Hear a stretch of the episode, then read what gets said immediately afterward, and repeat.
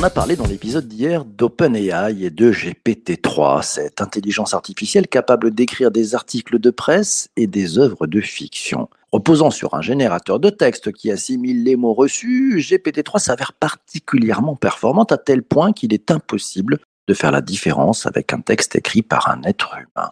Une fois que l'on a bien compris ce qu'OpenAI et GPT-3 induisent comme grand changement, c'était dans l'épisode d'hier, on s'est dit que ça serait pas mal de se poser et de regarder quels sont les impacts sur les métiers, de regarder ce que ça change concrètement pour les producteurs de contenu, de devoir composer avec ces outils de création de contenu automatisé. Nouveaux concurrents ou nouveaux assistants pour créer encore plus? Qu'on va essayer de comprendre aujourd'hui. Et pour bien comprendre les impacts liés à la création de contenu automatisé, l'habitude du podcast est de nouveau notre ami Xavier Perret, le directeur Azure chez Microsoft France. Bonjour Xavier. Joyeux matin PPC. Joyeux matin et merci à toi d'être d'être là. Hier, on a parlé de GPT-3, c'était passionnant. Encore merci à toi pour euh, ces explications d'une clarté absolue. C'était bien, c'était vraiment pas pour des geeks. On a compris que c'était une révolution qui arrivait. Euh, la, création de contenu automatisé, tu, vois quel type d'impact sur les métiers de ton côté? Ouais, alors c'est vrai qu'on a parlé d'OpenAI, juste pour remettre en perspective d'abord, puisque au-delà de parler de création de contenu, d'abord, ça fait quoi C'est ce type de technologie? Ça permet, un, de comprendre, c'est-à-dire de créer le sens, parce qu'on va voir que création de contenu, on peut faire des types de contenus différents. Donc, comprendre, résumer et extraire de l'information selon le contexte. La vraie force de cette technologie, ça va être de savoir capter les nuances, de pouvoir créer finalement, extraire, résumer des choses de manière intelligente et pas juste je repère des mots et je vais définir leur occurrence. Ce qui veut dire qu'ensuite, on va pouvoir transformer finalement ce set de données, ce set de résumés en un certain nombre de nouveaux contenus. Donc, il ne s'agit pas juste de se dire, je crée du contenu que j'aurais pu créer moi-même.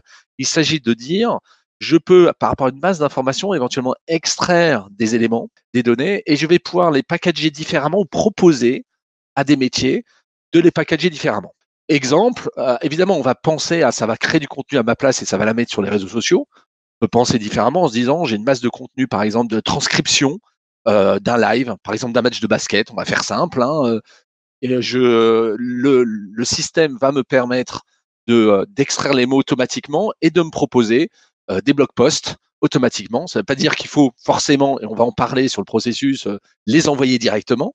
Ça veut dire qu'il peut proposer, par exemple, un, un responsable de réseau social bah, des blog posts adaptés en fonction en plus bah, du fait que c'est un blog post, c'est une manière de le résumer, etc. derrière. Donc ça veut dire que celui qui est responsable du contenu en fait se sert de ces outils comme des assistants, c'est ça si j'ai bien compris. Donc c'est pas c'est pas des outils qui vont remplacer euh, ce producteur de contenu, c'est bien des assistants. Il les nourrit et, l'assistant lui prépare euh, un certain nombre d'éléments. Donc tu parlais d'un blog post, d'une accroche, d'un premier paragraphe, peut-être d'un article long.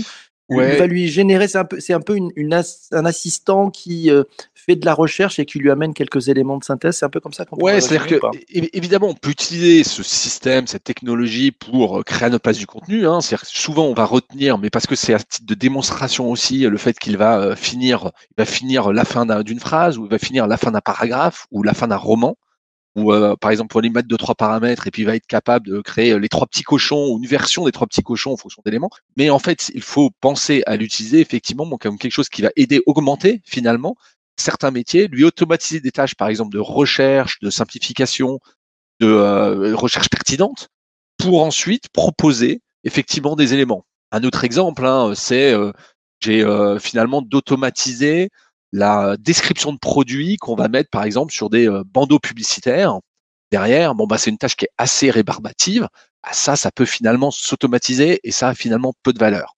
Donc il faut réfléchir à là où finalement il y a peu de valeur, il y a de la masse et on veut automatiser versus des choses qui ont de la vraie valeur, effectivement sur lequel on va euh, augmenter, on va dire, euh, ces métiers pour mieux, pour mieux, voilà, produire d'autres choses derrière mais cette intelligence artificielle, qui, la nourrit? C'est des experts, c'est des as du copywriting euh, qui finalement ont nourri la machine, qui va pouvoir euh, bah, finalement s'inspirer de leur bonne façon de procéder. Ça, se passe comment en fait? Alors il y a deux, il y a comme toujours, hein, il y a plusieurs façons de l'utiliser. Là encore, on parlera, je pense, de DAI responsable et un peu des principes, mais on peut utiliser une masse d'informations, par exemple de, de, qui est disponible sur le web ou le transcript dont j'ai parlé, euh, donc c'est une masse d'informations complètement nue et puis finalement faire tourner le système et retirer ça. On peut aussi nourrir l'algorithme et créer son algorithme hein, en fonction de ces, j'allais dire, de ces masses de données à soi et métier derrière. Ce qui est important, c'est qu'ensuite on va le finalement le customiser pour qu'il corresponde finalement à notre processus métier derrière. Donc Évidemment, si on veut, c'est l'exemple qu'on va souvent prendre, on l'a vu euh, un peu hier aussi, on va prendre toutes les news de la Terre ou une partie des news, on va biaiser le système. Donc en entrée, bah, il, y a, une belle expression qui est gigot, euh, pour ceux qui ne connaissent pas, est garbage in, garbage out, garbage out. C'est-à-dire si en entrée, j'ai pas mis les bonnes données, bah, en sortie, le système va pas me proposer non plus les bonnes données. Donc évidemment que l'utilisation du coup de cet algorithme, bah, il va falloir le faire de façon responsable, avec un certain nombre de principes. Il y a aussi des systèmes euh, maintenant technologiques, hein, des, des, outils qui vont permettre de tester ça. Mais donc le vrai sujet, c'est comment on s'en empare chacun, le métier, le métier marketing, le métier réseau social, etc., pour le faire, dire correctement en fonction de ce qu'on veut faire. Par exemple, je vais vous faire un autre exemple euh, qu'on a, c'est je suis un site euh, qui permet de faire des reviews de restaurants parce que j'agrège un certain nombre de restaurants. On va tout le processus pour automatiquement créer ces reviews en fonction d'éléments pertinents et non biaisés voilà, ça, ça peut être un des cas euh, intéressants euh, pour euh, cette entreprise. Ça, on, ça, on parle des, cas vertueux et, Isabelle a, noté un point que tu, nous signalais, hein, c'est ce côté une automatisation vertueuse qui permet de se consacrer à des tâches à plus haute valeur ajoutée. Mais si on parle aussi de, certains sujets, on a entendu parler de, sites de fake news qui s'inspiraient ou qui utiliseraient ces, outils de création de contenu un peu à la volée pour finalement générer des sites qui reçoivent beaucoup de trafic et dont le business model est basé sur la, publicité, euh, voilà, basée sur du volume. Euh, ça, c'est un, des écueils de, ce, de cette technique-là? Bah, comme aujourd'hui, de la même façon qu'aujourd'hui, n'importe qui peut créer un site de fake news ou un blog post qui soit automatisé ou pas et faire croire que c'est des vraies news. Bah voilà, on a ce risque que euh, voilà d'utiliser la technologie pour refaire la même chose. Il y a une histoire récente, je crois, d'un d'un adolescent qui a fait un, un, blog post un peu automatisé. Tout le monde pensait que c'était un site de news, alors que ça l'était pas du tout. Donc, on a évidemment euh, la même transposition en disant comment on évite, en automatisant ça, effectivement, de euh, d'utiliser cette technologie pour, euh, oui, faire exactement le qu'est-ce que tu que tu racontes PPC. La façon d'y répondre, elle est double. Hein. La première, c'est de s'assurer que l'ensemble de la communauté qui utilise, alors en l'occurrence OpenAI, euh, utilise les principes DAI responsable. Donc je rappelle qu'il y a six principes euh, DAI responsables hein, euh, derrière. Il y a l'équité, c'est-à-dire le système doit traiter de manière euh, non non biaisée les personnes et ne doit pas les affecter, ne doit pas avoir un impact sur sur leur vie. Euh, reliability, donc tout ce qui est sécurité, ce qui est privacy, ce qui est inclusion, transparence important, c'est-à-dire le système n'est pas ne doit pas être une boîte noire. C'est-à-dire qu'on doit être capable de vérifier et de, entre l'entrée et la sortie que c'est ce qu'on attendait derrière, qu'il n'y a pas euh, justement euh, des biais associés à des actions qu'on pourrait prendre. Et puis le dernier point, c'est accountability, c'est-à-dire il y a des responsabilités sur ceux qui vont créer et déployer ces algorithmes, voilà, au sein des entreprises. Donc le premier élément de réponse, c'est il ne dépend que de nous quelque part, euh, qui est de, de, bien suivre ces principes des responsables, qui existent, hein, qui sont des chartes que des entreprises peuvent euh, voilà s'emparer euh, derrière.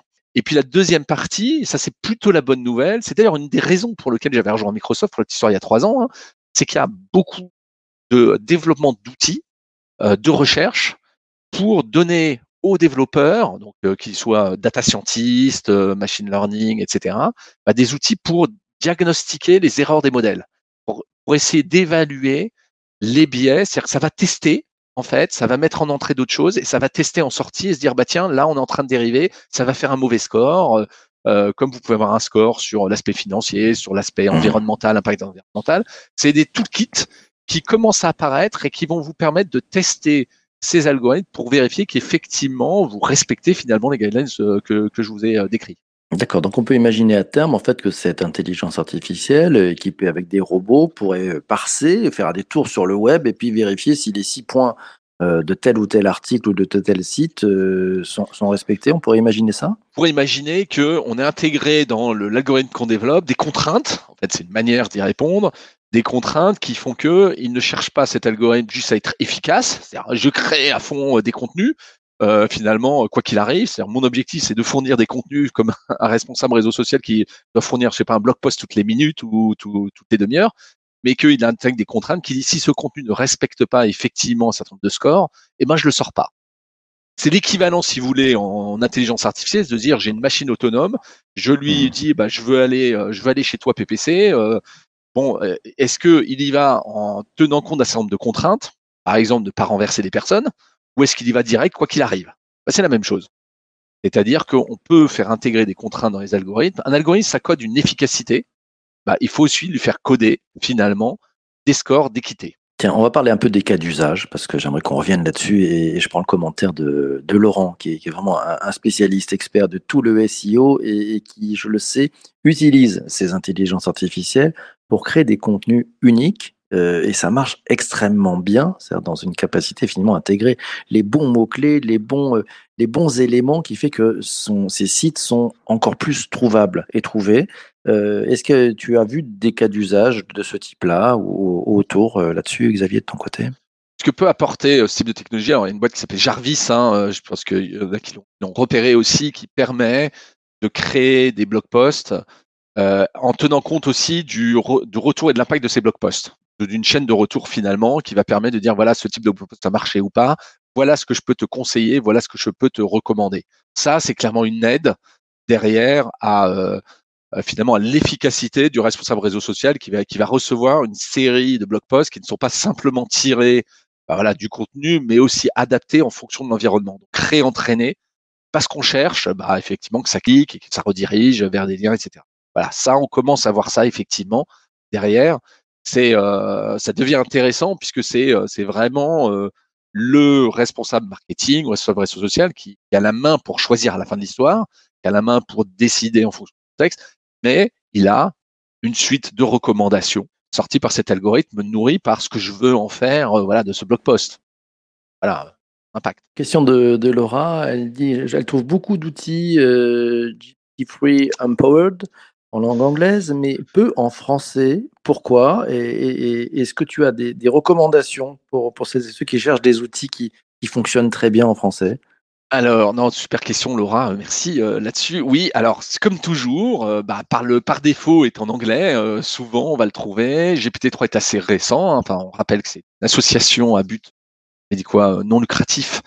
Donc, c'est une bonne boîte américaine. À hein, bénéfice mesuré. À bénéfice ah, mesuré. ouais, voilà, exactement, quelque chose comme ça. Donc, c'est voilà, cette technologie qui est ouverte, hein, encore une fois, qui permet des choses. Effectivement, comme beaucoup d'autres choses, sont en anglais par défaut c'est assez récent, donc euh, je pense qu'il y a peu eu encore de transcription par ou des startups en France euh, ou des entreprises pour utiliser ces outils. Bon, c'est une des raisons, c'est parce qu'on est encore très récent, mais c'est complètement disponible. Voilà, je peux, derrière. Mais et puis le deuxième élément, c'est que les développeurs, bah, ils sont plutôt par anglais par défaut. Donc les gens qui sont en train de tester ça, qui sont en train de jouer, etc. Ils comprennent l'anglais euh, derrière. On a beaucoup parlé du texte. Euh, Vincent te demande est-ce qu'on peut intégrer aussi des banques d'images dans le processus de création? Ouais, alors complètement. Alors ça, oui, oui complètement. On parlait hier aussi, c'est-à-dire que la, la faculté de ce type de, euh, euh, de technologie, c'est vraiment transformer ce qui est du langage naturel, c'est-à-dire des mots, en quelque chose. Donc effectivement, quelque chose peut être d'autres mots, quelque chose peut être euh, euh des emojis, euh, des couleurs, des, finalement, puisqu'il va comprendre le sens, et eh ben finalement il va pouvoir en transcrire en quelque chose d'autre, une forme de traduction. C'était le code, c'est-à-dire transformer du langage naturel en autre chose, qui est un autre langage, qui soit un langage plus prédictif derrière, qui est du code, qui soit du code Excel, ou Power Apps, ou qui soit du code GitHub, voilà Python, JavaScript, etc. Mais on peut trouver tout ce qu'on veut finalement. Et donc, euh, par exemple, transformer du langage en, en image et de l'image en langage.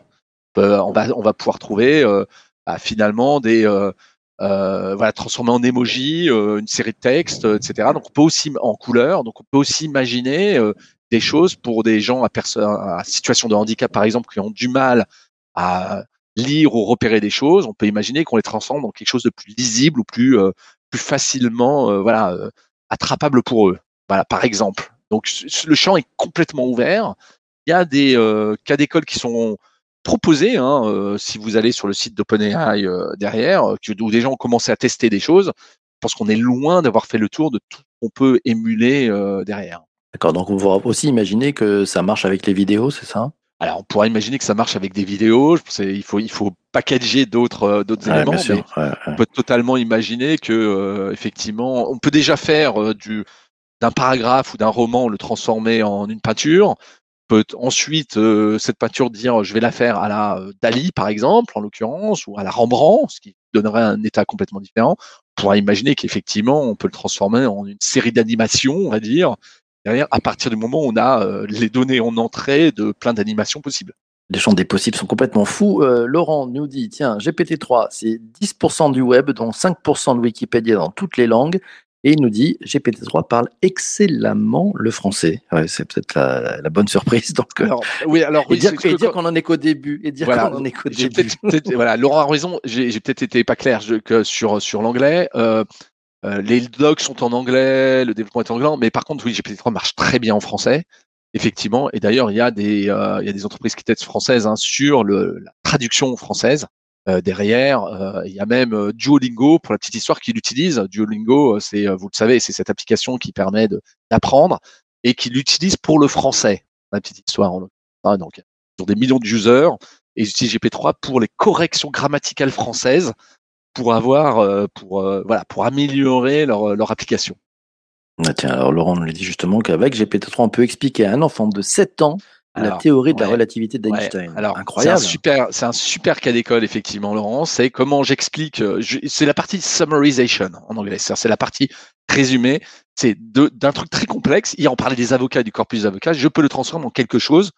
Donc, ce quelque chose peut être quelque chose de plus intelligible effectivement, donc, je vais résumer, je vais demander finalement à l'algorithme de transformer quelque chose avec des mots simples, par exemple. Alors, forcément, qui perdra peut-être la nature, une partie de la nature complexe euh, de la relativité d'Einstein, mais je peux le transformer en quelque chose d'intelligible, adapté à une audience. Donc, c'est l'équivalent du blog post, je disais, à une audience. Bah, ça peut être une audience spécifique qui, euh, sur lequel je souhaite finalement, euh, voilà, apporter ça de manière automatisée.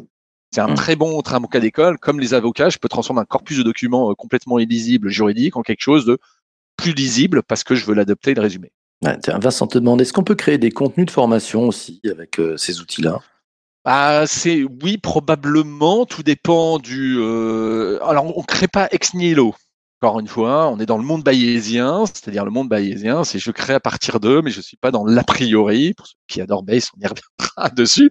Donc, si vous voulez créer des contenus, vous pouvez adapter probablement des comptes existants ou un corpus de documents pour des formats, par exemple, euh, différents. Par exemple, je sais pas, sur mobile ou pour des moments, ou par exemple, vous avez un paquet de contenu hyper complexe et vous voulez l'adapter pour euh, l'adapter dans un mode plus simple et snacking, par exemple. Voilà, là, on est dans un mode de, transcription, de conversion qui correspond et le but, c'est pas de créer des contenus qui n'existeraient pas ou euh, c'est là où je pense qu'on n'est pas encore. Euh, il y a moins d'intérêt, euh, je pense. Donc ça ouvre quand même un champ incroyable pour tous celles et tous ceux qui créent des contenus pour les marques, d'avoir finalement plein de variantes, plein de versions adaptables d'une façon assez, assez simple.